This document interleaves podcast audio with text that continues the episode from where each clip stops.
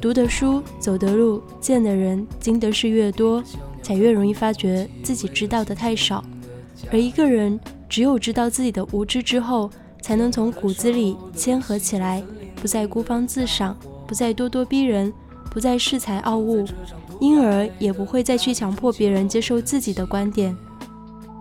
想了解这世界命运，我的生活，我彻夜的难眠，难眠，我的爱人。真相是什么？现在我还不了解。可我永远都相信，这是个灿烂的结局。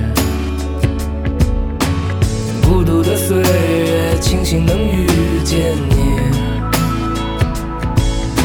这薄情的世界，依然深情地活着。